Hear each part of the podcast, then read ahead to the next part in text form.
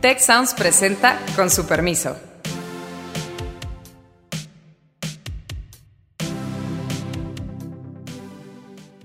Con su permiso, yo soy Alejandro Poiré y mi palabra es la ley. No es mi palabra la que es la ley, pero es el libro del que vamos a hablar en esta ocasión. Acompáñenos.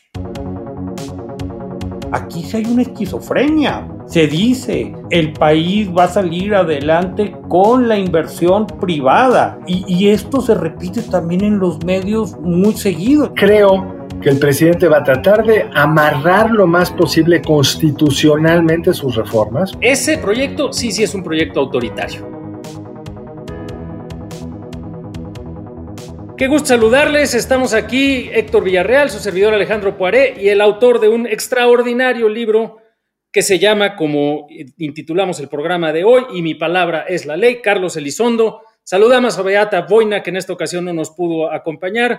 Carlos, así se llama tu libro y el día de hoy queda perfecto el título de tu libro, que es una reseña de los primeros dos años de la presidencia de Andrés Manuel López Obrador, porque el día de hoy el presidente, ante el rechazo del Poder Judicial a una ley a todas luces inconstitucional, su ley de la industria eléctrica, eh, dijo que, pues si no les gusta mi ley, entonces vamos a cambiar la constitución y creo que es un ejemplo de eh, algo que tu libro detalla y describe una gran claridad. Eh, felicidades por la publicación de este libro. Creo que vale la pena que nuestra audiencia lo conozca. Es un libro sumamente detallado, muy analítico, muy objetivo, muy crítico también. Eh, y es un libro que además tiene la virtud de que dialoga con los defensores de los primeros dos años de la presidencia eh, del observador y también destaca algunas virtudes de su gobierno, cosa que pues quizá para quien nos escucha no sea fácil, quizás sean muy evidentes, pero el libro las rescata también. Em, adelante, eh, Héctor, Carlos, eh, qué, gusto poder dedicar este programa a este extraordinario título. Completamente, Alejandro. Yo creo que, yo creo que felicitar a Carlos por este esfuerzo. Además, es un libro amplio. Está en editorial debate. Y me gusta mucho la, cantidad de, temas que, que Carlos aborda. Digo, no soy muy dado a los cebollazos, pero que nuestro compañero tiene muy buena pluma, pues no es novedad, es algo que ya se sabe. Pero creo que el libro está escrito eh, muy claro y creo que también se cuida la objetividad, que en un tema como este eh, yo creo que es bien importante y va haciendo un recuento de todo lo que sucede en estos primeros dos años. También de repente hay retrospectiva dice, a ver, el fenómeno López Obrador no está en el vacío. Por una serie de circunstancias llega, por una serie de circunstancias llega con esta coalición que de repente es muy variopinta y nos ayuda también a entender cuáles han sido sus prioridades con, con estos tres tiempos que maneja el libro. Está situado en el presente, nos explica de dónde vienen las cosas y se aventura Carlos Elizondo a decir, bueno, ¿qué podría suceder con esta serie de cambios? Pues mira, yo quisiera, si me permiten, primero agradecerles, es un honor, un gusto va a ser para mí muy enriquecedor poder platicar del libro. Y si quieren empezamos con lo que dijo Alejandro. Sí, ¿por qué el título? Pues porque realmente nunca habíamos tenido un presidente con toda esta legitimidad es un tema que discutimos luego con los estudiantes, siempre nos peleamos, ¿verdad, Alejandro? Es un tema bien inacible, ¿qué es eso de legitimidad? Tienes que usar en la definición, pues parte del concepto mismo a definir.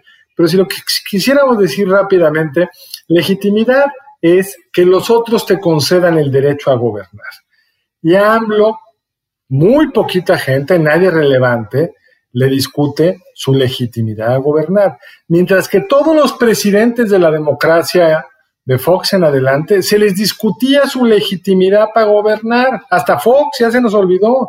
La izquierda nunca quiso discutir con Fox como el legítimo presidente de México. No fue lo mismo que después sucedió con AMLO, pero ya que AMLO fue candidato, Calderón y Peña Nieto tenían el sello de ilegitimidad que les puso López Obrador.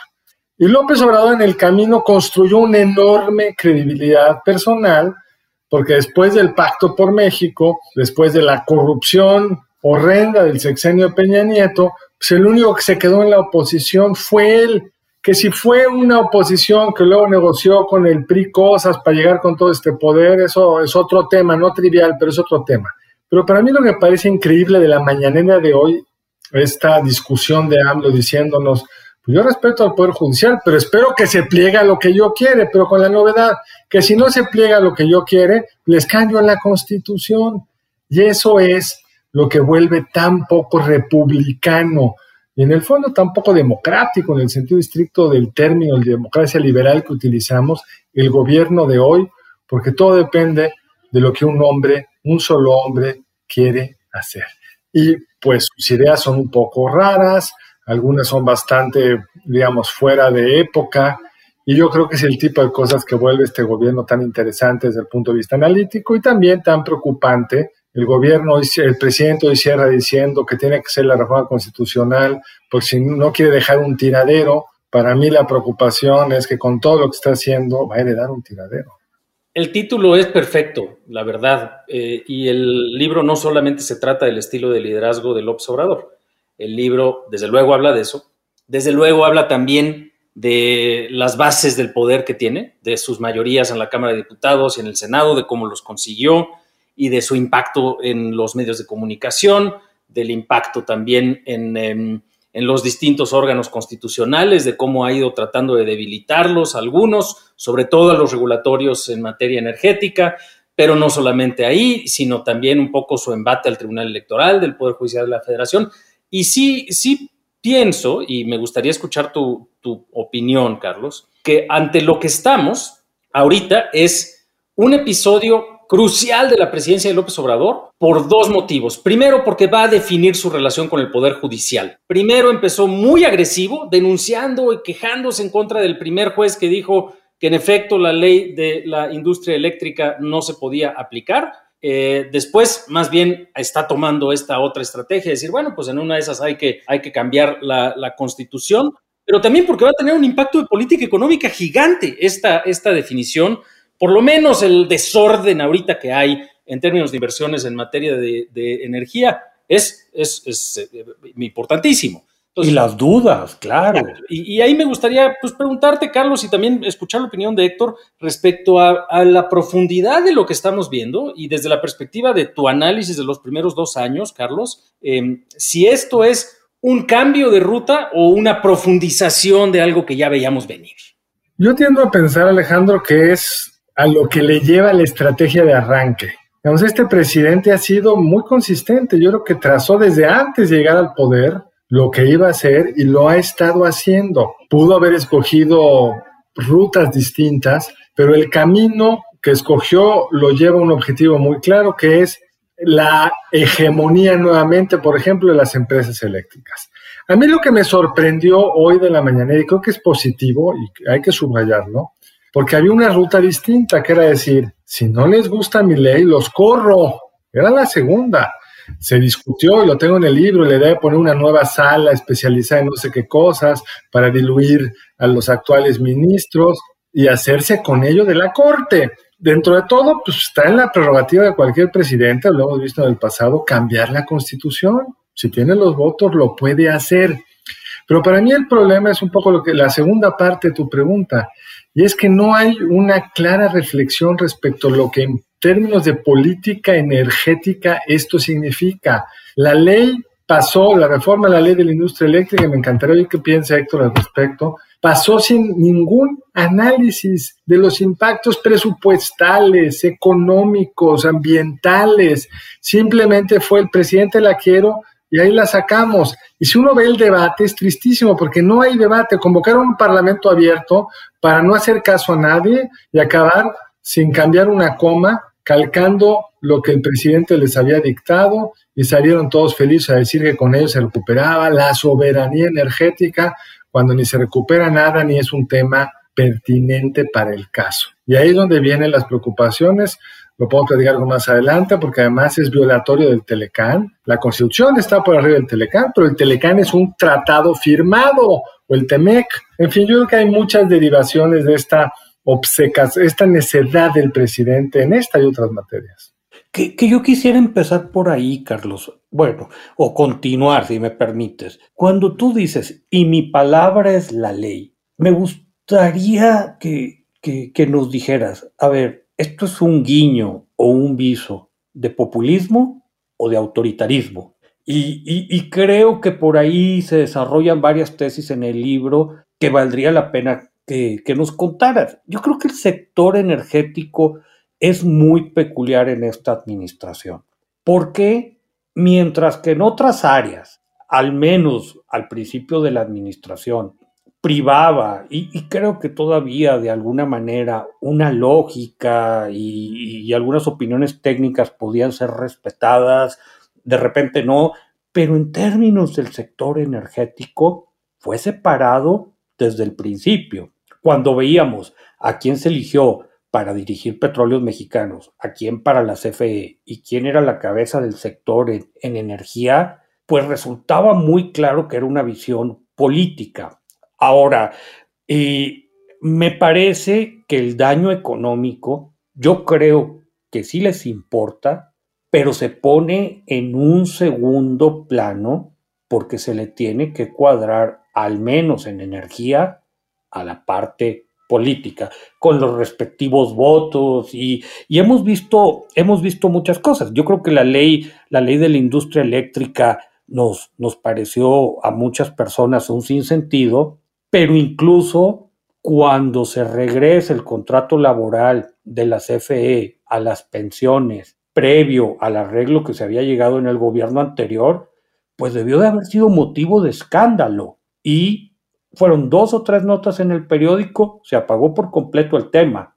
Entonces sí pareciera ser un sector que se maneja con otra, con otra lógica. ¿Cómo lo estás pensando? Mira, respecto a lo primero, tienes razón, Héctor. Porque si uno ve la política económica, lo ve en el capítulo 5 del libro, la política económica de este gobierno, pues es bastante, por decirlo en los propios términos, neoliberal.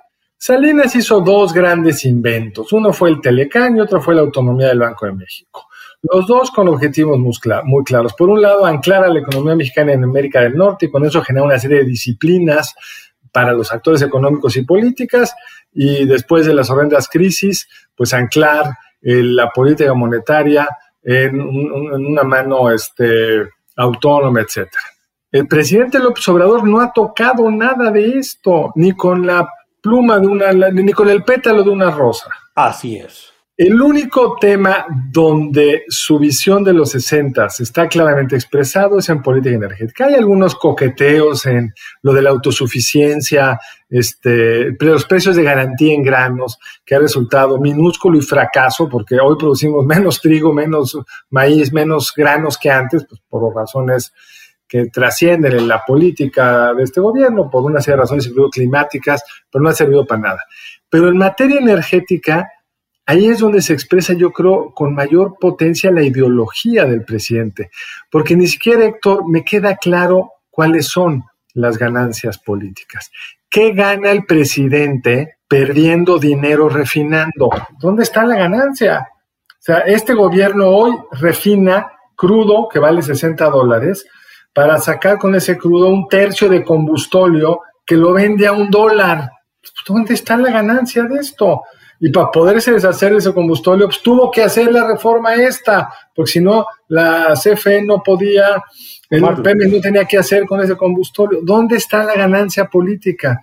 Es, yo creo, me gustaría entender, si lo, ver si lo entienden igual, pura ideología. Sí, yo creo que 100% simbólico, Carlos. Eh, es decir, es esta idea eh, muy, muy eh, arraigada en una perspectiva ideológica de lo que significa para México ser un país, literalmente, es decir, ciertos símbolos del nacionalismo, pues que no son los que hubiéramos esperado de él en alguna medida, pues porque todo, en fin, la vinculación comercial con los Estados Unidos, esta política tan eh, restrictiva y tan austera, etcétera, pero son ciertos símbolos muy atados a todo lo que tiene que ver con energía de lo que se considera, pues, no sé, la soberanía nacional, como lo hemos visto en el pasado en términos de temas de soberanía alimentaria y otras visiones, pues, que hablan sobre todo de una comprensión de una economía muy cerrada, de lo que debiera de ser un país y cómo se logra esa autonomía, esa soberanía, esa suficiencia. Pero sí creo que independientemente de los costos que van a ser enormes, hay dos señales políticas que podemos poner aparte y abundar un poquito sobre el impacto de política económica que creo que sí debemos discutir. Una la rescatas con detalle en tu libro y es muy importante, y es que la elección de las consejeras y consejeros del INE, cuatro, fue una elección que funcionó. Desde luego, está claro que una de las electas es, pareciera ser Correa de Transmisión o muy cercana a John Ackerman y su pero no sería la primera vez que hay consejeros electorales en el INE que tienen vinculación cercana con liderazgos políticos y particularmente en el gobierno. Eso no es novedad, pero el proceso funcionó y las personas que están ahí tienen las credenciales para estar ahí.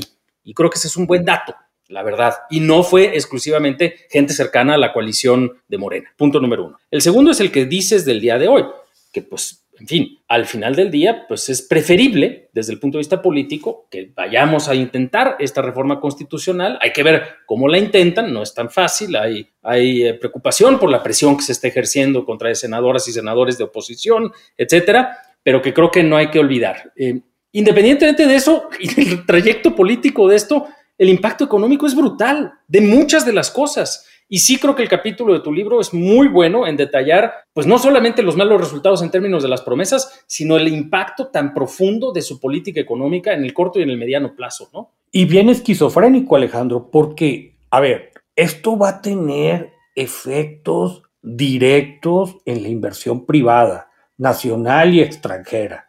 Ahorita las noticias, incluso de los grandes periódicos del mundo, le han dedicado espacio, Financial, Financial Times, Wall Street Journal, etcétera, etcétera, etcétera, a decir qué está pasando con el sector energético en México. Pues yo creo que eso te va a espantar eh, las inversiones de una manera muy ruda. Pero al mismo tiempo, en el discurso, aquí sí hay una esquizofrenia. Se dice, el país va a salir adelante con la inversión privada que nos va a llevar a... Y, esto se repite también en los medios muy seguido. Entonces, eso nos lo tendrías que explicar, Carlos. O sea, ¿cómo, cómo lo ves? Exacto, tú.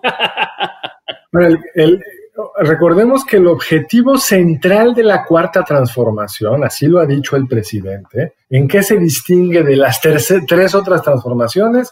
El objetivo es la separación del poder político y el poder económico. Así definió él en algún momento qué es esto de la cuarta transformación. Entonces es realmente, lo trato de analizar en el capítulo 4, el tema nodal de este gobierno, cómo relacionas con, con los empresarios. Y si hay una cosa muy rara, no si tuvieron la oportunidad de oír el discurso del presidente ante los banqueros el viernes pasado. Muy elogioso, muy pro empresa, vamos a desregular, vamos a ayudar, ya, ya pasó lo peor, ya tenemos el control, ya podemos ahora sí eh, que las medianas y pequeñas empresas tengan menos presión para pagar impuestos, porque ya sabemos que todos son decentes, porque ya tenemos nosotros el control del SAT, algo así, por ahí va el discurso. Se escucha más a la izquierda Biden. Exacto, pero una cosa como casi de promover la industria. Pero hay unos temas que al presidente, eso fíjate que me faltó analizarlo en el libro, lo doy de paso, pero estoy tratando de articular ahora para otra cosa. El presidente tiene una visión de la justicia. Vamos a estar de acuerdo o no, pero él sí cree, yo creo genuinamente, que los contratos de Iberdrola son leoninos que el contrato de Braskem, aquel que corrigieron es leonino, que el contrato o los contratos que tenían los distribuidores de medicinas eran leoninos.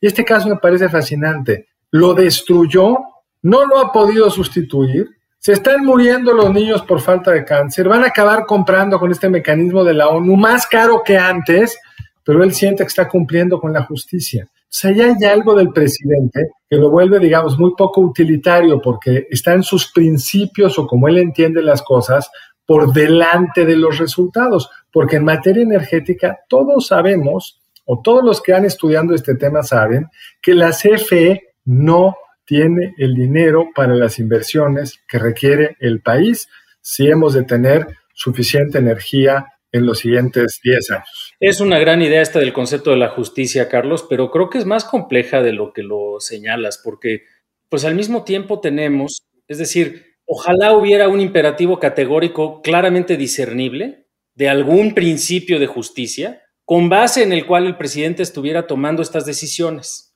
Pero la verdad es que no es el del que el contrato sea leonino porque se meten contratos y pagos peores. Más bien pareciera ser exclusivamente una estrategia, sí orientada con un argumento ideológico de justicia, pero en el que básicamente justicia es todo aquello que se aleje de lo que hicieron Peña, Calderón, Fox y Cedillo y Salinas.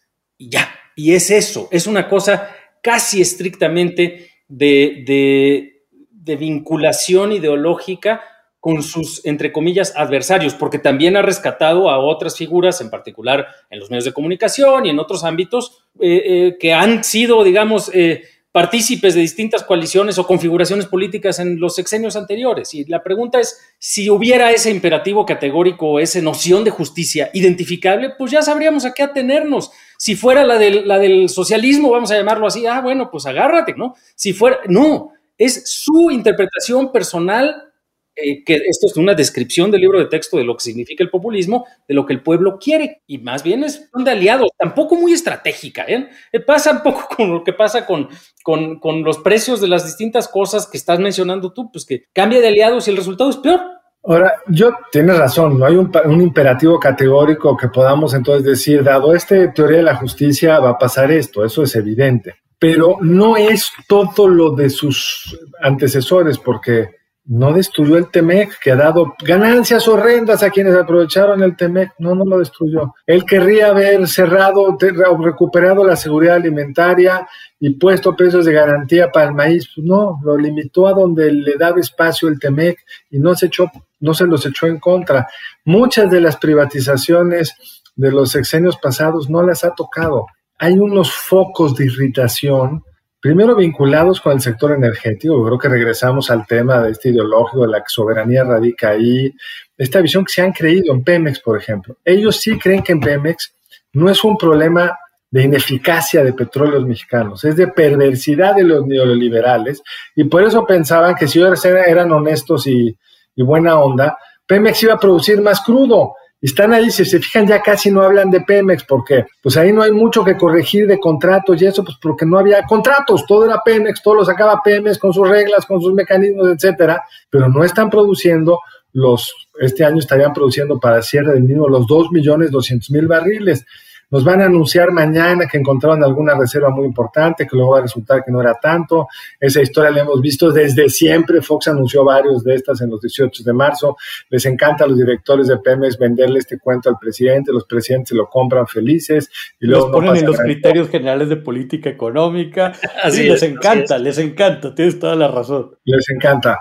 Pero ellas están quedando calladitos porque no era tan fácil. No es que llegaron los puros y empezó a producir más petróleo. Pero en electricidad, pues sí, lo, Bartlett seguro le llevó los contratos. Miren lo que está ganando los señores de Iberdrola. Y yo tengo mis plantas paradas. Esto se hizo por perversidad. Se le olvida mencionar que están, estos se conectan primero porque son más baratos, estos se conectan después, los de CFE, porque son más caros. Ese fue el criterio. Pero ¿por qué son más caros los nuestros? Porque no, que si alimentan un cuento al presidente. Y yo creo que ellos creen que están regresándole a CFE no sé qué ventajas, porque por el otro lado CFE ahora va a comprar una energía cara y va a perder en la parte de suministro que antes ganaba dinero. Pero eso es lo curioso, que ni siquiera hay una, deja tú un imperativo categórico, un modelo económico bien definido que digas, ah, esta es lo que están queriendo priorizar. Yo, yo, yo, Carlos, no quiero dejar de preguntarte algo, que, que, creo que en algunos capítulos de tu libro, de repente la idea sale por ahí pero mejor te lo pregunto en el programa. Un presidente con este proyecto, la cuarta transformación, ¿qué pasa si se le acaba el sexenio y no ha terminado la cuarta transformación? Híjole, mi querido Héctor, esa es la pregunta más difícil de todas. Ya nos dijo el presidente que él ya está preparado psicológicamente para retirarse. Entonces, pues no deberías de estarme haciendo esta pregunta porque ya la resolvió él. Pero es la pregunta, ¿eh? Es la pregunta que justifica sus prisas para sacar la refinería, porque la tiene que sacar antes de que termine el sexenio. Y aprovecho para contestarte una pregunta que se me olvidó, que fue tu primera pregunta, que es muy importante, que es, tiene que ver con esto. ¿Estamos ante qué tipo de presidente? ¿Es un autoritario? ¿Estamos frente a un Putin que se va a entonces tratar de elegir toda la vida? ¿Estamos frente a un populista que va a acabar como destruyendo todos los mecanismos de control macroeconómico, con esa lana va a gobernar hasta que quiebre el país? Digamos, Chávez, por decirlo rápidamente, o estamos, que creo yo que ahí es donde estamos, frente a un regreso del PRI de los 60, que es donde el presidente está educado, y en esa educación, la reelección no me parece que sea un, tema eh, que esté en el... Es pecado de origen. Eh, bueno, me encanta, es pecado de origen. Se religió Porfirio Díaz, que es un horror, pero en el PRI, el principio de la renovación de cuadros, por eso ya nos dejó ir esta idea de que hay sucesores más jóvenes. Casi dijo Claudia Sheinbaum y Marcelo Ebrard, casi dijo sus nombres hace pues, unos días, el jueves creo de la semana pasada.